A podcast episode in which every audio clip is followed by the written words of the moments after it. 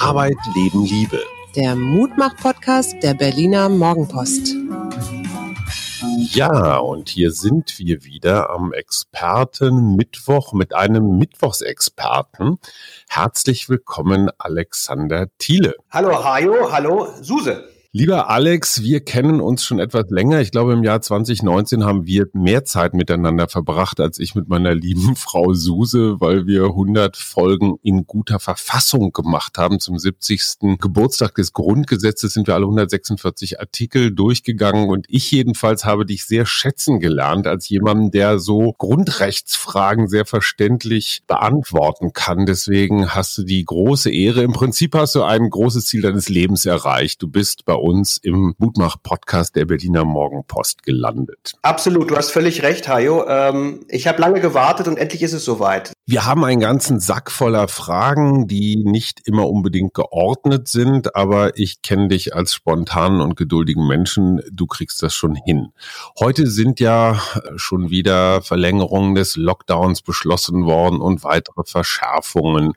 Und die Grundsatzfrage lautet ja immer an einen Verfassungsrechtler, ist das alles noch rechtlich in Ordnung, was die da treiben? Schon in den letzten Monaten zeigt sich ja, dass sich das Recht irgendwie mit dieser ganzen Situation echt schwer tut. Wir haben so ein bisschen das Problem, dass wir, was die Grundrechte angeht, immer eine sehr individuelle Perspektive ja einnehmen. Ja, wir sprechen ja vom Individuum, das diese Rechte hat. Der Einzelne hat bestimmte Grundrechte. Der Einzelne darf abends raus oder nicht. Der Einzelne muss Maske tragen oder nicht. Das heißt, wir sind sehr gepolt sozusagen auf diesen individuellen Freiheitsraum. Beschränkungen dieses individuellen Freiheitsraumes setzen prinzipiell eigentlich dann auch individuelle Rechtfertigung und individuelle Verantwortlichkeiten voraus. Damit tun wir uns, wenn man so will, dogmatisch am leichtesten. Und die Corona-Pandemie jetzt stellt das Recht eben deswegen vor so eine große Herausforderung, weil, also etwas untechnisch gesagt, ist irgendwie jeder Einzelne nicht verantwortlich, aber wir alle zusammen irgendwie schon. Äh, und deswegen kann man äh, praktisch bei jeder Einschränkung, die gewählt wird, trifft man immer ganz viele, die eigentlich nicht verantwortlich sind. Aber wenn man das wegließe und wirklich versuchte, die Infektion da zu greifen, wo sie eigentlich nur vorkommt, könnten wir das praktisch nicht wegen der fehlenden Daten. Und das sieht man also bei den ganz vielen äh, Maßnahmen, sieht man das. Also vom Beherbergungsverbot über die Maskenpflicht, über äh, Ausgangsbeschränkungen. Fast immer sind Leute betroffen, zum großen Teil, die eigentlich weder infektiös noch krank noch sonstig gefährdet sind, müssen sich aber individuell einschränken lassen. Und natürlich kann ein Gericht dann sagen, das ist nicht gerechtfertigt. Wenn das Gericht das aber bei allen sagt, haben wir ein Problem. Also das ist im Grunde so der, der Grundkonflikt, den wir als Rechtswissenschaftler im Grunde so ein bisschen mit diesen Maßnahmen haben. Und das zeigt sich jetzt auch wieder bei den neuen Maßnahmen. Du hast ja vom individuellen Freiheitsraum gesprochen und es fängt ja auch direkt so an, die Würde des Menschen ist unantastbar, ja. Wenn jetzt so eine Pandemie kommt und das ja eigentlich so ein unsichtbarer Gegner ist, wenn man so will, äh, wie kann man Menschen gut klar machen, dass sie zwar diese Grundrechte haben, dass aber meinetwegen Infektionsgesetz im Moment die höhere Wertung hat oder die höhere Verhältnismäßigkeit. Ja, du sprichst einen ganz wichtigen äh, Punkt an. Wir haben als Menschen ja, wenn man so will, so ein gewisses natürliches Gefahrenradar in uns. Von der Natur sind wir ausgestattet äh, mit der Erkenntnis, dass wenn ein äh, weißer Tiger auf uns zugelaufen kommt, dass das im Zweifel eher nicht so gut ist. Und dann sehen wir diese Gefahr, kriegen schwitzige Hände und laufen im Zweifel weg oder klettern auf den Baum oder was auch immer. Mhm. Ähm, das gleiche gilt beim Bungee-Springen. Wir machen das ja teilweise sogar freiwillig, diesen Kick sich zu holen, wo wir diese Gefahr sehen und sie dann bewusst in Kauf nehmen und dann springen. Auf die Pandemie bezogen haben wir eine Situation, wo wir quasi mit einer Gefahr konfrontiert werden, für die unser natürliches Radar nicht ausgerichtet ist. Wir können das nicht sehen, wir können es nicht schmecken. Das, ist, das Gleiche gilt übrigens bei manchen anderen Zivilisationsrisiken. Man denke an die Radioaktivität, ne? also Atomkraft oder ähnliches. Ja. Auch da fehlt uns schlicht und ergreifend die natürliche ähm, äh, Möglichkeit, das zu erkennen, dass hier überhaupt eine Gefahr besteht. Und das bedeutet, dass wir, was die Gefahreneinschätzung angeht, uns voll auf unsere Vernunft verlassen müssen. Vollständig darauf vertrauen, dass wir erstens fähige Politiker und auf die Wissenschaft hörende Politiker haben und dass wir zweitens dann glauben, dass sie die richtigen Maßnahmen schon treffen werden, obwohl wir, wie gesagt, nur ihnen Glauben schenken können. Mehr können wir ja nicht machen. Wir wissen es ja alle nicht. Ich meine, wir behaupten zwar alle mittlerweile wahrscheinlich, dass wir ähm, ganz viel über Infektiologie und Epidemiologie wissen, ja, aber das ist natürlich völliger Quatsch. Wir haben überhaupt keine Ahnung. Und wir ja. haben auch keinen handfesten Beweis, dass das Virus gibt. Ich sage jetzt mal bewusst ein bisschen ketzerisch, so diese Querdenker-Geschichte. Ähm, mhm. woher sollten wir den haben? Wir vertrauen den Menschen. Wir vertrauen der Regierung. Wir vertrauen den Wissenschaftlern, wir vertrauen Herrn Drosten und so weiter. Und das ist auch richtig so, das würde nicht anders funktionieren. Das ist es genau, was eben den Unterschied zum Beispiel ausmacht zu einem Helmut Schmidt, der bei der Flutkatastrophe 62 völlig wild geworden ist mit seinen Kompetenzen, alles Mögliche angeordnet hat, was er nicht darf, aber weil alle diese Gefahr gesehen haben, die unmittelbare Lebensbedrohung, damit nicht nur einverstanden waren, sondern ihn hinterher sogar gefeiert haben für dieses Vorgehen. Mhm. Das fehlt bei dieser Pandemie. Und das Vertrauen und die, der Glaube an den Verstand wird eben bei einer langen Pandemie ganz schön auf eine harte Probe gestellt, muss man sagen. Und das ist genau das, was wir jetzt sehen. Denn wir stellen fest, dass zunehmend dieses reine Vertrauen, ich will nicht sagen, schon zerstört wird, aber es langsam bröckelt es. Ja. Man kann es langsam nicht mehr ertragen, weil wir seit Ewigkeiten diese Gefahr nicht sehen. Sie, wir müssen ständig uns selber einreden, dass es sie gibt und müssen gleichzeitig äh, darauf verzichten, ins Kino zu gehen, Kaffee zu trinken, auszugehen, Leute zu treffen.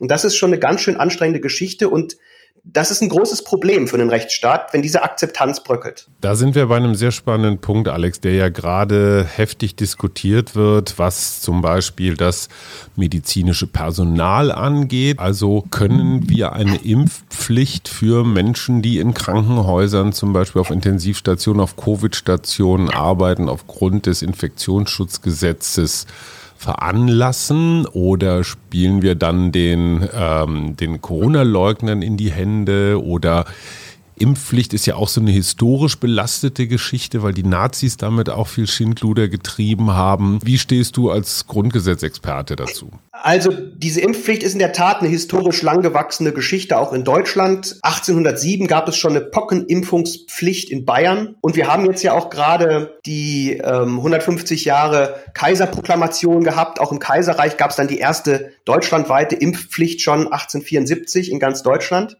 Ähm, das heißt, das gab es durchaus immer wieder. Ähm, diese Pockenimpfpflicht ähm, hat es dann auch in der Bundesrepublik äh, gegeben, wurde für verfassungsgemäß erklärt. Aber als Verfassungsjurist muss ich natürlich sagen, es kommt darauf an. Es kommt darauf an, wie gefährlich ist die Krankheit. Es kommt darauf an, wie ausgebreitet ist die Krankheit. Es kommt darauf an, wie etabliert ist der Impfstoff. Und da sind wir natürlich bei einem ganz zentralen Aspekt, der im Augenblick noch ein Problem bereitet. Wir wissen ja gar nicht so genau, also ich sowieso nicht, äh, aber da bin ich wieder beim Vertrauen. Ich äh, vertraue da jetzt, was äh, die Epidemiologen sagen. Wir wissen überhaupt nicht so genau, wie der Impfstoff eigentlich wirkt im Hinblick auf die Infektiosität. Also mhm. wir wissen überhaupt nicht, ist tatsächlich derjenige, der geimpft ist, kein Träger mehr des Virus. Und das ist natürlich ähm, letztlich die Bedingung dafür, dass diese Impfung auch Dritte schützt. Sonst schützt sie erstmal ja nur mich. Muss natürlich dann jemand, der ähm, diese Impfung nicht möchte, auch verzichten können. Je mehr Erfahrungen wir mit dem Impfstoff haben, je mehr Geimpfte wir haben, desto eher ist eine Impfpflicht zu rechtfertigen. Ja, also vor allen Dingen eben im Hinblick darauf, ähm, dass die Impfpflicht ja primär den Schutz Dritter bezweckt. Das hat mhm. das Bundesverfassungsgericht auch nochmal festgehalten, etwa bei der Masernimpfung. Die Masernimpfung, die ist ja partiell Pflicht, die ist auch schon etabliert und wir wissen, ähm, also nicht wir, aber die Experten sagen mir das so, dass die bei der Masernimpfung dann tatsächlich auch eine, äh, weiter, ein Weitertragen des Virus nicht mehr möglich äh, ist. Und dadurch, so das Bundesverfassungsgericht, ist es im Ergebnis gerechtfertigt, eben für äh, bestimmte äh, Bereiche ähm, also äh, für Leute, die in Gemeinschaftseinrichtungen arbeiten, haben wir das ja heute, so eine Impfpflicht gegen Masern vorzusehen, weil Dritte tatsächlich effektiv geschützt werden und insbesondere auch Personen geschützt werden, die sich möglicherweise nicht impfen können aus medizinischen Gründen. Und das fehlt eben noch bei der Covid-Impfung. Das wissen wir schlicht und ergreifend noch nicht. Und äh, da jemanden dann zu verpflichten, obwohl wir überhaupt nicht wissen, ob es für den Drittschutz etwas bringt, ist schon problematisch. Mhm. Jetzt waren wir ja eben, um noch mal einen kleinen Rückschritt zu machen bei diesem individuellen Freiheitsraum oder dieser individuellen Perspektive. Und gleichzeitig ist die Pandemie ja etwas, was uns alle angeht. Ja, ähm, wenn du jetzt äh, äh, Kommunikation machen solltest für die Bundesregierung, ja. Und diese Solidarität im Grunde so, Leute, haltet jetzt nochmal zusammen, den Ball flach, bleibt zu Hause und so weiter, das kommunizieren solltest. Wie würdest du das machen? Tja, das ist eine gute Frage. Auf jeden Fall würde ich erstmal feststellen müssen, dass das kommunikative Element natürlich immer schwieriger wird, je länger diese Pandemie sich zieht ähm, weil natürlich äh, ständig neue Durchhalteparolen äh, immer schwieriger werden, je länger es dauert und vor allen Dingen, ähm, weil das Licht am Ende des Tunnels, wie es immer so schön heißt jetzt, ähm, irgendwie noch nicht so hell strahlt, wie wir das vielleicht gerne hätten. Ja, also ähm, ich habe auch gedacht, wenn jetzt geimpft wird, dann geht das ne, zack, zack und im Februar läuft die Sache. Vielleicht mhm. habe ich auch nur gehofft. So sieht's ja überhaupt nicht aus. Trotzdem würde ich als äh, Kommunikationsstratege, der ich nun wahrlich nicht bin, natürlich vor allen Dingen darauf hinweisen, dass wir wirklich hoffen können, dass es alsbald besser wird. Und zwar eine Perspektive liefern. Ähm, wenn man den Expertinnen und Experten Glauben schenken darf, dann wäre es ja, glaube ich, das Beste, wenn wir nochmal so richtig in einen ganz harten Lockdown wirklich gingen 10, 12 Tage radikal, um dann umso schneller wieder die Freiheiten gewähren zu können. Das ist jetzt ja. mal nicht die verfassungsrechtliche Sicht, sondern die sozusagen epidemiologische Sicht. Ähm, und es ist ganz wichtig, wenn man, glaube ich, kommuniziert in dieser Situation, dass wir die Hoffnung irgendwie verbildlichen und sichtbar machen. Das Virus ist schon nicht da, die Gefahr ist nicht da. Wir müssen die Hoffnung auf ein Ende irgendwie sichtbar machen. Das scheint mir auch ein Problem zu sein bei diesem ständigen nochmal vier Wochen Lockdown und dann treffen die sich und dann wieder, jetzt ist es bis 14. Februar, glaube ich. Und äh, ernsthaft glaubt irgendjemand, dass am 14. Februar das dann, also ich weiß es nicht. Also man sieht irgendwie das Ende äh, dieser ganzen Geschichte nicht. Damit sage ich nicht, dass das einfach ist, das zu bestimmen. Aber ich glaube schon, dass es wichtig wäre, das irgendwie kommunikativ stärker in den Vordergrund zu rücken, dass wir jetzt wirklich es schaffen können, wenn wir nochmal durchhalten, dass das Ende umso schneller kommt. Ja. Die Debatte, die wir seit Beginn der Impfung ja erlebt haben, ist die Debatte um die Privilegien. Ich glaube, diese Woche hat sich Außenminister Maas dazu mal wieder in gewohnter Uneindeutigkeit geäußert. Die entscheidende Frage für mich ist, wer geimpft ist. Und wir gehen jetzt einfach mal davon aus, dass das äh, relativ sicher ist, darf der oder die dann schon wieder in die Kneipe, ins Kino, ins Flugzeug, ins Theater, in die Oper, zu dir in die Vorlesung? Oder wäre das ungerecht, weil die ja dann Privilegien haben? Also interessant ist erstmal, dass wir tatsächlich jetzt auch eine europäische Dimension dieser Debatte haben seit heute. Ja. Ähm, das Ganze ist jetzt von Griechenland, glaube ich, auch zum Thema des Europäischen Rates gemacht worden. Also wir reden von einem europäischen Impfpass, äh, Pass, um das Reisen irgendwie leichter zu machen äh, und so weiter. Das heißt, die Debatte, äh, die hier schon wieder so ein bisschen einschlief, hat sich jetzt europäisiert und wir werden mal sehen, was daraus wird. Verfassungsrechtlich muss man sich klar machen, ähm, und da sind wir wieder bei der individuellen Perspektive, dass diese Einschränkungen zunächst einmal Einschränkungen von individueller Handlungsfähigkeit ja sind. Ja? Und dafür brauche ich eine Rechtfertigung. Wenn nun klar äh, ist, dass jemand, der geimpft worden ist, die Gefahren, die potenziell von den anderen ausgehen, nicht mehr in sich trägt, also er nicht mehr ansteckend ist, ja, gehen wir mal davon aus, dann entfällt dieser Person gegenüber die Rechtfertigung für die freiheitsbeschränkende Maßnahme. Es hat also nichts mit Privilegien zu tun, sondern schlicht und ergreifend mit, dem, mit der Notwendigkeit, Freiheitsbeschränkungen immer zu jedem Zeitpunkt gegenüber der Person vor dem Hintergrund des Ziels rechtfertigen zu können. Wenn aber jemand, der geimpft ist, weder selbst schwer krank werden kann, noch Dritte anstecken darf, äh, kann, Entschuldigung, dann darf ich ihm auch weiterhin nicht mehr die Freiheiten nehmen. Punkt. Ganz einfach.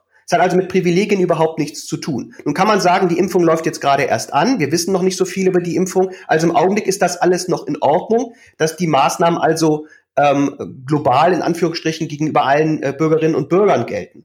Aber wenn die Zahl der Impf Geimpften signifikant zunimmt und wir gleichzeitig wissen, dass die Gefahren nicht mehr bestehen, für die die Maßnahmen ergriffen wurden. Und da wird ja unter anderem auch immer genannt, natürlich die äh, Sicherstellung einer angemessenen Gesundheitsversorgung und so weiter und der Drittschutz äh, gewährleistet ist, dann wird man aufheben und differenzieren müssen aus verfassungsrechtlicher Sicht. Und da kommt es auch nicht darauf an, dass andere noch nicht die Chance hatten, geimpft zu werden oder ähnliches. Das ist hier kein, keine Verschuldungsfrage oder sowas, sondern dann geht es einfach darum, den Freiheitsraum wiederherzustellen. Punkt. Und wenn andere möglicherweise noch nicht geimpft worden sind, aber hätten geimpft werden können oder die Regierung hat das verpennt, es hätte schneller gehen müssen, dann ist das möglicherweise ein Fall für, äh, für, für, für einen Schadensersatz gegenüber der Regierung. Mhm. Aber es ist keine Frage ähm, von einer ungerechtfertigten Privilegierung derjenigen, die keine Gefahr mehr für Dritte sind. Jetzt haben wir ja auf der einen Seite doch relativ viele Menschen, die sich gerne impfen lassen möchten und nun warten, dass es endlich soweit ist. Und gleichzeitig gibt es ja diese Querdenker, die vielleicht, also die das ja sowieso, die das ja teilweise leugnen, dass es überhaupt ein Virus gibt oder das vergleichen mit einer Grippe, die auch nicht so schlimm ist. Und es gibt im Moment ja diese Bestrebungen von einzelnen Bundesländern, härter gegen Quarantäneverweigerer vorzugehen. Ne? Also dass es mhm. die Quarantäne brechen, nicht nur ein Bußgeld bekommen, sondern auch eine Zwangseinweisung bei einer zum Beispiel zentralen Sammelstelle oder im Klinikum und richtig mit Wachschutz quasi bewacht werden. Was denkst du denn darüber? Also es ist zunächst einmal traurig, dass das natürlich äh, notwendig äh, ist. Also ein, der demokratische Verfassungsstaat, das muss man einfach sagen, lebt nicht davon, dass die Anordnungen, die er ausspricht, mit Befehl und Zwang durchgesetzt werden. Ja. Also ein funktionsfähiger Verfassungsstaat, übrigens jede Herrschaftsordnung, ist darauf angewiesen, dass nach Möglichkeit alle, aber das ist natürlich utopisch, aber der Großteil der Anordnung freiwillig befolgt wird. Jede Herrschaftsordnung, jeder Staat wäre völlig überfordert, müsste er die ganze Zeit dafür Sorge tragen, dass das, was er anordnet, auch durchgesetzt wird. Das ist übrigens der Grund, warum Diktaturen äh, bisher jedenfalls eigentlich wirtschaftlich nie so gut dastehen können, weil sie so viele Ressourcen darauf verschwenden müssen, für die Durchsetzung und für Ruhe und Ordnung zu sorgen. Ja. Mhm.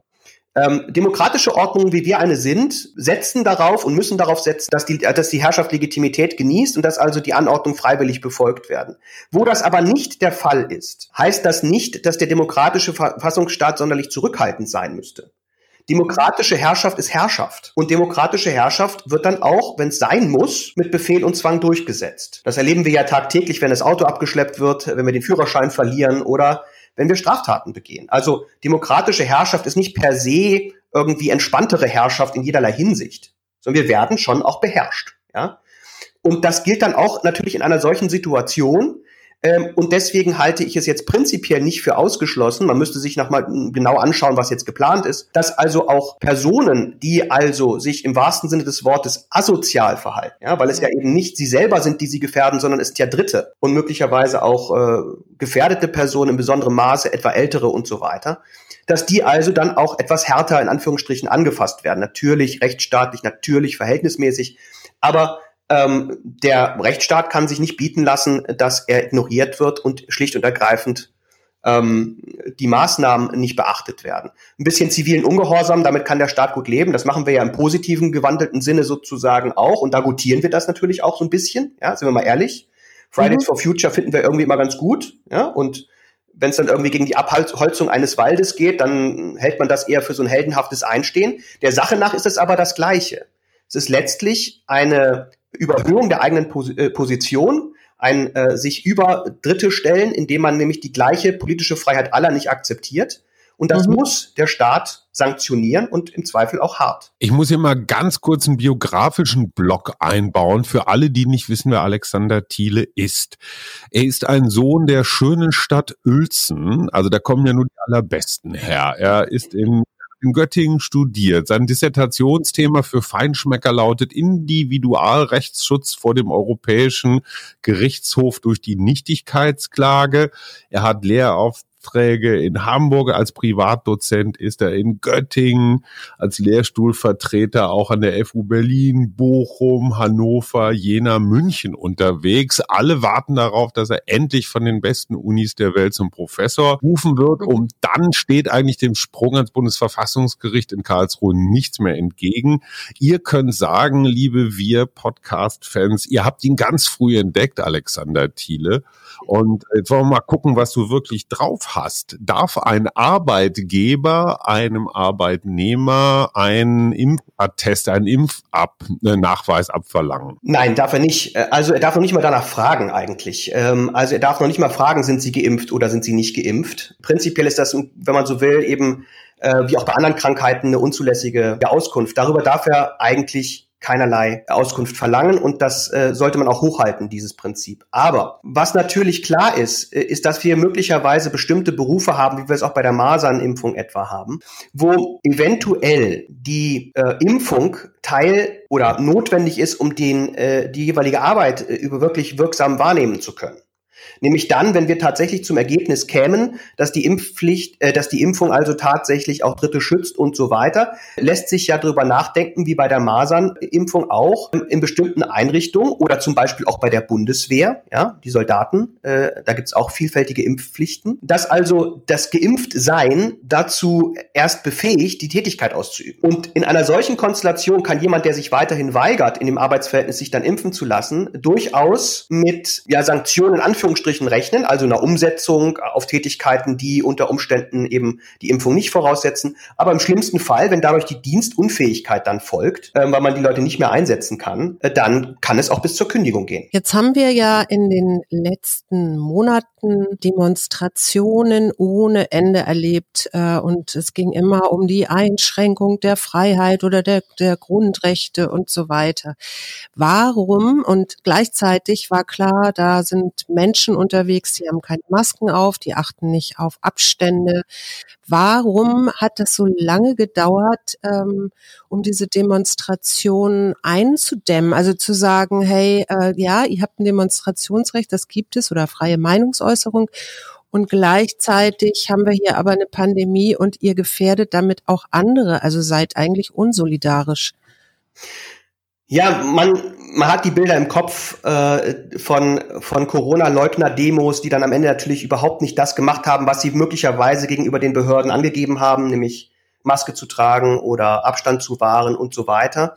Warum, warum passiert es trotzdem immer wieder? Die Antwort ist ähm, aus verfassungsrechtlicher Sicht, weil Artikel 8, also das Grundrecht auf Versammlungsfreiheit, ein so bedeutendes Rechtsgut in einer demokratischen Ordnung ist. Übrigens auch vor dem Hintergrund, dass die Akzeptanzfähigkeit von Entscheidungen auch voraussetzt, dass man sich Gehör verschaffen kann, wenn man mhm. gegen eine Maßnahme ist. Insofern ist da durchaus ein Interesse auch des Staates daran, ganz explizit, um ja. sicherzustellen, dass die Maßnahmen akzeptiert werden, dass Leute sich auch Luft machen können. Und mhm. dazu gehört die Versammlungsfreiheit als besonders hohes Gut. Und nun kann man sagen, aber die verstoßen ja immer wieder neu. Ja, aber der Staat ähm, reagiert nicht trotzig. Das, mhm. ist kein, das ist kein Kriterium für eine staatliche Entscheidung zu sagen, so, jetzt kriegst du auch mal einen auf den Deckel. Ja, ja. jetzt reicht's mir aber mal. Ja. So äh, reagieren schwache Staaten. Der Staat, der souverän und stark äh, an sich glaubt und auch an die Freiheiten glaubt, reagiert anders. Der lässt sich immer wieder so ein bisschen auch auf der Nase rumtanzen. So ein bisschen, was, ja, sage ich jetzt bewusst. Also der lässt die Versammlung immer wieder zu im Zweifel und glaubt den Bürgerinnen und Bürgern, und das muss er auch. Ja, mhm. weil wir niemanden in Sippenhaft nehmen können. Die Demonstrationen werden von unterschiedlichen Leuten angeboten.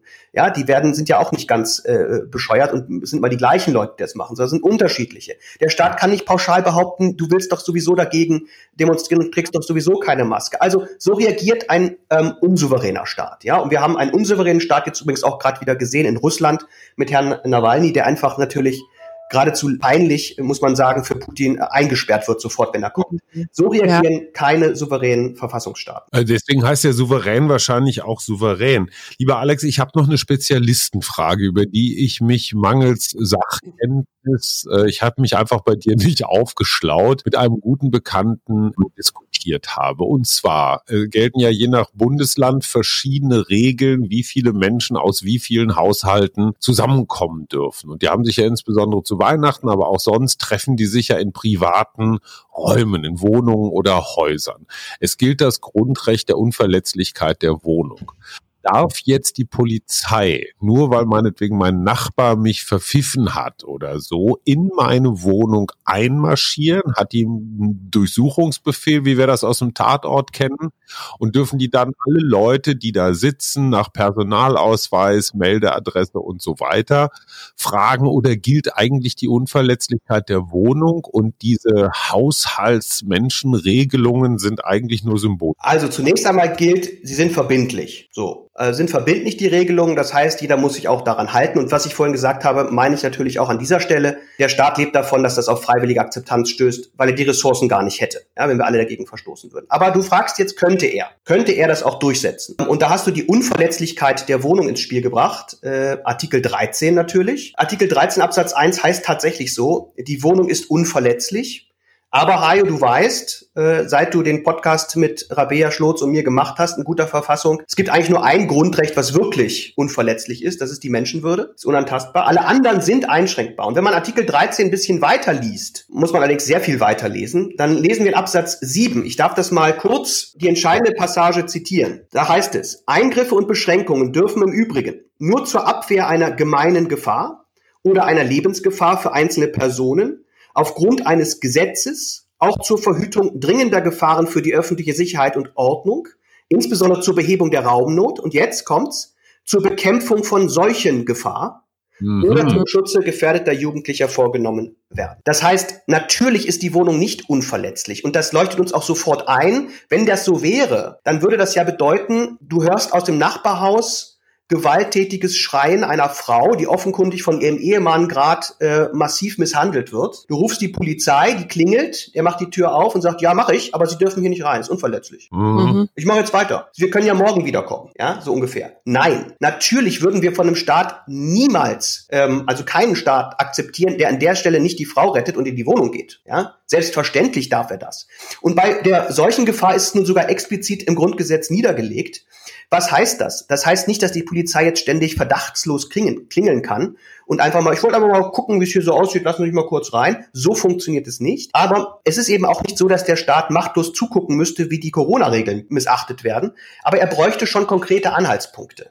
Also mhm. der Nachbar, der anruft und sagt, hier, Leute, hier läuft eine Party, da sind mindestens 20 Leute da in der Wohnung. Das wäre so ein Anhaltspunkt. Dann kann er klingeln, die Menschen öffnen und dann kann er fragen, der Staat, in Form von Polizeibeamten. Und äh, wenn er dann den Eindruck hat, äh, der Beamte, dass da wirklich Blödsinn ge äh, gemacht wird und getrieben wird, hat er selbstverständlich auch die Möglichkeit, das dann aufzulösen. Also wie, wie seltsam fänden wir denn das, wenn der Staat jetzt zugucken müsste und die sagen würden, ja, ich mache die Party jetzt weiter, tut mir leid. Mhm. Das wäre ja absurd. Aber es ist eben, droht eben nicht, und da hat die Polizei überhaupt keine Lust drauf, ja, jetzt äh, ein, ein sozusagen an verdachtloses, äh, ständiges Klingeln an der Tür von Ordnungsmenschen und Polizeibeamten, die einfach mal gucken wollen. Das geht nicht und da haben sie auch keinerlei Zutrittsmöglichkeit zur Wohnung. Sie brauchen schon einen Gefahrenverdacht an der Stelle. Jetzt leben juristische Diskussionen oder auch Texte ja davon, dass die Wortwahl sehr klar ist, also sehr klar und präzise beantwortet, wogegen man zum Beispiel nicht verstoßen darf oder so. Ich war selber als Expertin mal im Bundesrechtsausschuss eingeladen, als es um das Stalking-Gesetz, also einen Straftatbestand ging. Und da äh, wurde also hinterher noch, ähm, hatte ich dann lange Diskussionen mit Polizisten, weil die sagten, ja, da steht dies aber nicht so drin, deswegen dürfen wir so und so nicht handeln. Wenn du jetzt dir das Grundgesetz anguckst, was ja immerhin 72 Jahre inzwischen ist, ist das so universell gut aufgestellt? Also, oder gibt es da Sachen, wo du sagst, die Väter und Mütter dieses Grundgesetzes haben da Sachen nicht gesehen, die sie auch gar nicht sehen konnten, weil das einfach, ja, 70 Jahre oder eben noch mehr alt ist schon? Also du sprichst da den Punkt auch der Bestimmtheit und der, der Rechtsklarheit in vielerlei Hinsicht an. Das ist äh, unterschiedlich. Äh, du warst offensichtlich äh, bei einer strafrechtlichen Anhörung da. Da müssen wir sehr präzise sein. Da gilt eben äh, auch historisch natürlich äh, richtig so äh, der Grundsatz keine Strafe ohne Gesetz. Da müssen wir ganz präzise sein. Im Polizeirecht bei der Gefahrenabwehr ist das tatsächlich etwas weniger strikt. Da sind die mhm. Gesetze auch durchaus offener gehalten. Auch das Infektionsschutzgesetz war lange ja im Grunde nur so gehalten, dass da stand, wenn es eine Infektion gibt, kannst du das Notwendige machen. Ja, so ungefähr stand das da drin. Und wir haben das erst jetzt vor kurzem äh, stärker präzisiert. Wenn du jetzt nach dem Grundgesetz fragst, dann äh, wiederhole ich da mein Fazit, dass ich auch damals bei unserem Podcast in guter Verfassung ähm, gezogen habe, nämlich dass das Grundgesetz äh, doch wieder immer wieder erstaunlich gut aufgestellt ist. Mhm. Ähm, äh, auch im Hinblick auf die aktuellen Herausforderungen. Ich habe Artikel 13 Absatz 7 gerade zitiert, der war da schon von Anfang an drin, als ja. der Seuchengefahr. Ähm, die Rahmensetzung durch das Grundgesetz ist außerordentlich gelungen und äh, auch jetzt scheitert die Pandemiebekämpfung jedenfalls nicht daran, dass das mhm. Grundgesetz irgendwelche fundamentalen Vorschriften enthielte, die etwas äh, verhindern oder erschweren. Das scheitert schlicht und ergreifend an der politischen Umsetzung, da wo es scheitert. Es scheitert an ähm, der äh, nicht, äh, dem Nicht-Ergreifen der richtigen Maßnahmen, die aber alle möglich wären, die richtigen Maßnahmen durch das Grundgesetz. Auch der Föderalismus hat sich aus meiner Sicht in vielerlei Hinsicht äh, eher bewährt. Ähm, dass nicht alles perfekt funktioniert, hatte sozusagen keine unmittelbare Verwurzelung in der Verfassung sondern liegt in vielerlei Hinsicht auch an den politischen Prozessen, die damit einhergehen, an den unterschiedlichen Motivationen von Personen. Es ist, glaube ich, relativ klar, dass Herr Söder hier nicht nur Corona-Schutz macht, ja. Das macht er vielleicht auch gut, kann man sehen, wie man will, aber dass er natürlich auch eine äh, Positionierung für bestimmte zukünftige Ämter anstrebt, kommt, glaube ich, noch dazu, ja, und, und so weiter. Das Gleiche gilt wahrscheinlich auch für Jens Spahn nach seinem etwas seltsamen Auftritt auf dem CDU-Parteitag. Also ähm, das Grundgesetz jedenfalls, das Grundgesetz ist äh, für die Bekämpfung der Pandemie sehr gut gewappnet und ermöglicht da alles, was notwendig äh, wäre aus meiner Sicht. Und ähm, dass äh, die Pandemiebekämpfung scheitert, wenn überhaupt dann an äh, anderen Dingen. Mhm. Alex, das ich habe noch beruhigt mich sehr.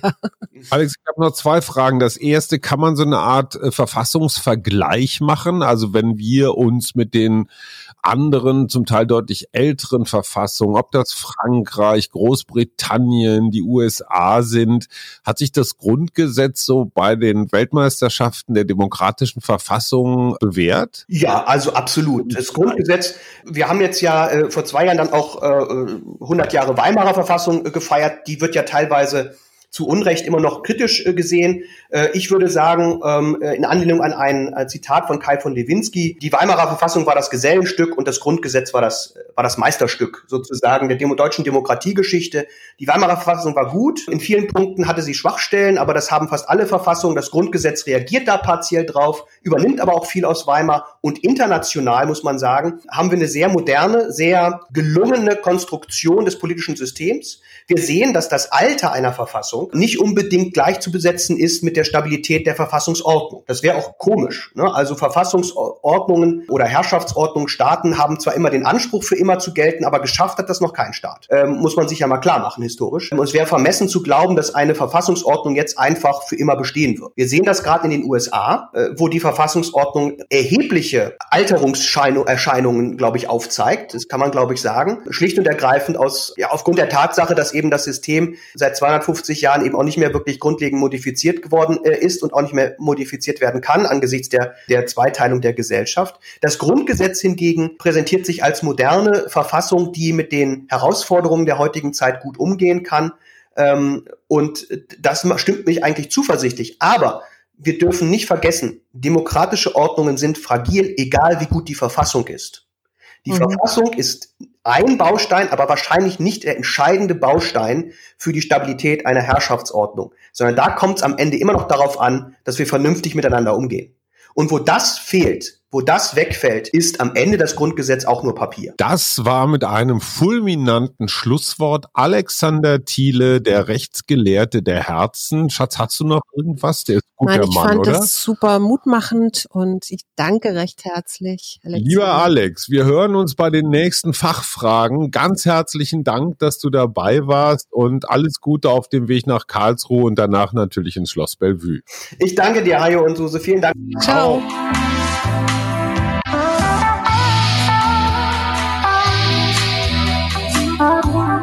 Wir. Arbeit, Leben, Liebe. Der Mutmach-Podcast der Berliner Morgenpost.